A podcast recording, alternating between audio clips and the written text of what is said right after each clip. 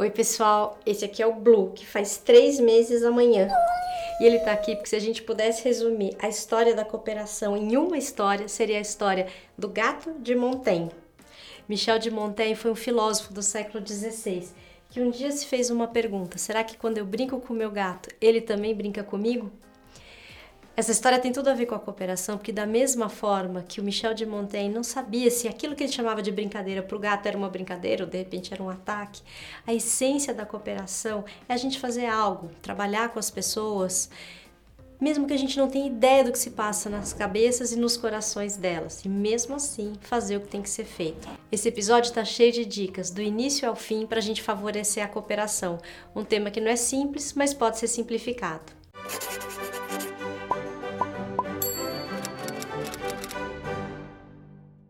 Primeira dica é promover conversas dialógicas, ter um ambiente organizacional que as favoreça e praticar esse tipo de conversa. Richard Sennett, o sociólogo dos Estados Unidos, que você já conhece dos outros episódios, mostra que as conversas podem se desenvolver de forma dialética ou dialógica. Qual é a diferença entre as duas? A dialética é o tipo de conversa em que buscamos o entendimento comum, a síntese, a comunicação sem ruídos, em que a gente tenta se certificar de que aquilo que foi compreendido equivale ao que foi dito. Nesse sentido, ela parte de uma preocupação preocupação que a gente encontra na política de Aristóteles, quando o filósofo grego diz que, embora possamos usar as mesmas palavras, não podemos dizer que estamos falando das mesmas coisas. O problema da conversa dialética é que muitas vezes o objetivo dela é convencer e também conquistar a admiração do outro.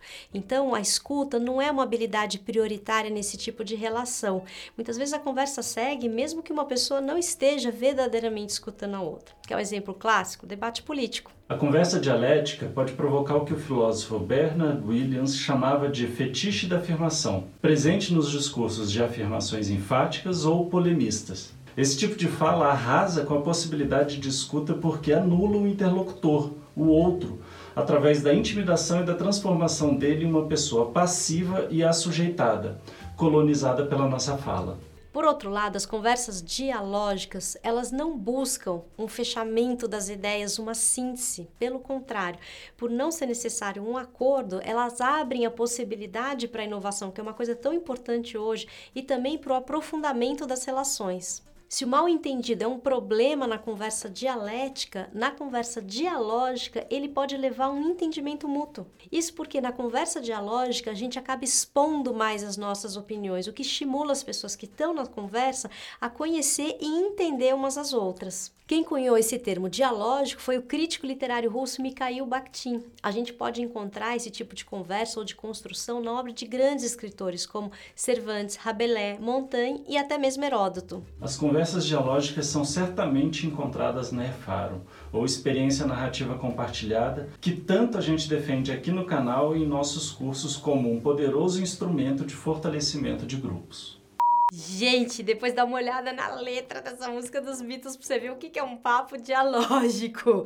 A gente ficou pensando, nossa, gente, como é que então a gente põe isso no online? Como que faz um team building online com conversas dialógicas? Nem a gente botou isso lá no vídeo, devia ter botado. A segunda dica é praticar a empatia. Sennett entende a empatia de uma forma muito semelhante àquela que a gente apresentou aqui no canal no episódio 4. Dá uma olhada aqui no link que está no descritivo. Ai, gente, vou pedir licença para me repetir, tá bom? Porque eu queria muito que a gente deletasse essa frase de que empatia é sentir o que o outro sente. Deletasse da nossa cabeça, tá? Que é se colocar no lugar do outro. Qualquer dúvida, vai no vídeo de empatia que lá tá bem explicadinho. Mas pensa, quando a gente tá falando disso, a gente tá falando como se assim, dois virassem um. Ai, vamos pensar numa orquestra. Imagina se os músicos, sabe, para serem empáticos, eles viram um. A música ia ser uma monotonia, ia ser tudo a mesma coisa, todo mundo tocando na mesma mesma hora, do mesmo jeito. E o que é a beleza de uma orquestra? Cada um em seu momento, fazendo tudo harmoniosamente, se ouvindo, mas cada um do seu jeito, a seu tempo. É lindo. A empatia parte da nossa atenção a outra pessoa, levando em consideração os termos dela. Então, ela é um encontro que diz respeito à escuta e ao impacto que o outro tem no nosso mundo interno. E adivinha qual é o tipo de conversa que promove essa empatia verdadeira? Claro, a conversa dialógica. A empatia nos permite estar com os outros, dar atenção, aprender com as pessoas, sem que a gente precise ser como elas, sem que a gente precise concordar. A terceira prática é a prática da diplomacia cotidiana. Sennett diz que a diplomacia cotidiana nos permite lidar com as pessoas que não entendemos, com as quais não conseguimos nos relacionar ou estamos em conflito.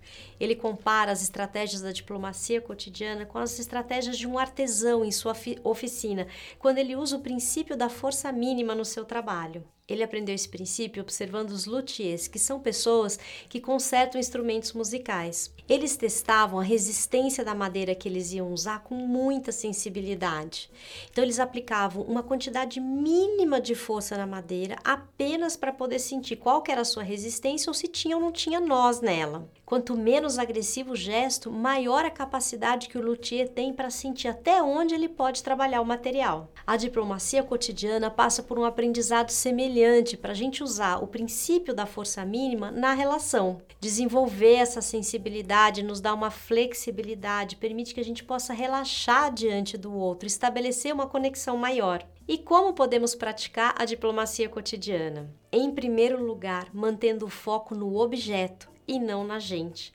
Quando a gente está focado naquilo que está em jogo, na tarefa, na meta a ser alcançada, na entrega a ser concluída, a gente está mais disponível para a cooperação do que quando a gente está preocupado com as nossas próprias questões, os nossos incômodos ou os nossos interesses.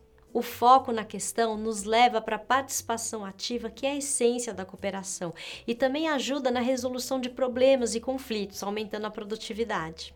Em segundo lugar, a gente pode praticar a cooperação indireta, que vai desde uma escuta atenta, silenciosa ao que o outro está nos falando, até o uso do humor ou do xixi em situações difíceis. Seren conta a história de uma senhora que trabalhava numa agência de empregos e tinha que lidar com muitas pessoas tristes, às vezes mal-humoradas, desalentadas, e ela conseguia reanimar essas pessoas, tanto ouvindo silenciosamente as histórias que elas tinham para contar, quanto ajudando elas a rirem, rirem da situação que estavam passando, rirem das situações de emprego, de desemprego. Ela tinha até uma coleção de livros de piada. Ah, gente, humor! O que dizer do humor? Tanta coisa. Algumas a gente até já disse. Vai lá nos episódios 12, 13 e 14. Tem coisas legais sobre humor para você ver. A cooperação indireta favorece o encontro, a reparação e a esperança. E a terceira técnica de diplomacia cotidiana é a cobertura simbólica. Quem nomeou essa técnica foi Theodore Kiel, um advogado de Nova York que trabalhava na mediação de disputas trabalhistas. A cobertura simbólica é uma de suas técnicas de gestão de conflitos e pode ser usada em situações de grande impasse, onde a negociação não avança e o conflito não se resolve. Ela consiste em cuidar primeiro de questões menores, capazes de avançar com mais facilidade e deixar as questões maiores, mais complexas para discussões futuras. A partir de pequenos avanços, é possível transformar todo o cenário e favorecer a relação e a cooperação no médio e longo prazos. Bom, eu não sei se deu para perceber durante a série, mas a pesquisa do Senet mostra como a cooperação encontra as condições mais favoráveis para sua existência nas dinâmicas presentes no trabalho artesanal. Isso faz todo sentido. É na comunidade artesanal que a experiência narrativa compartilhada se funda. E é também na comunidade artesanal que a gente encontra as ferramentas que são capazes de reparar as relações e favorecer a cooperação quer dizer. A construção de uma equipe cooperativa é um trabalho artesanal. Você vai precisar de tempo, de investimento de recursos e disponibilidade de longo prazo, de conversas dialógicas e de experiências narrativas compartilhadas. Ai, antes de terminar esse episódio, eu quero te contar um negócio. A nossa marca vai mudar! Não o nome, tá? O nome é o mesmo, mas a marca. Ai, ficou tão linda. A gente vai apresentar no próximo episódio. Vem ver. Será que você vai gostar? Eu acho que sim. É isso, pessoal. A série sobre cooperação chegou ao fim. Agora a gente pede para você cooperar com a gente, assinar o nosso canal, para ter cada vez mais gente nessa comunidade interessada em simplificar suas relações. Até sexta-feira que vem. Muito obrigada.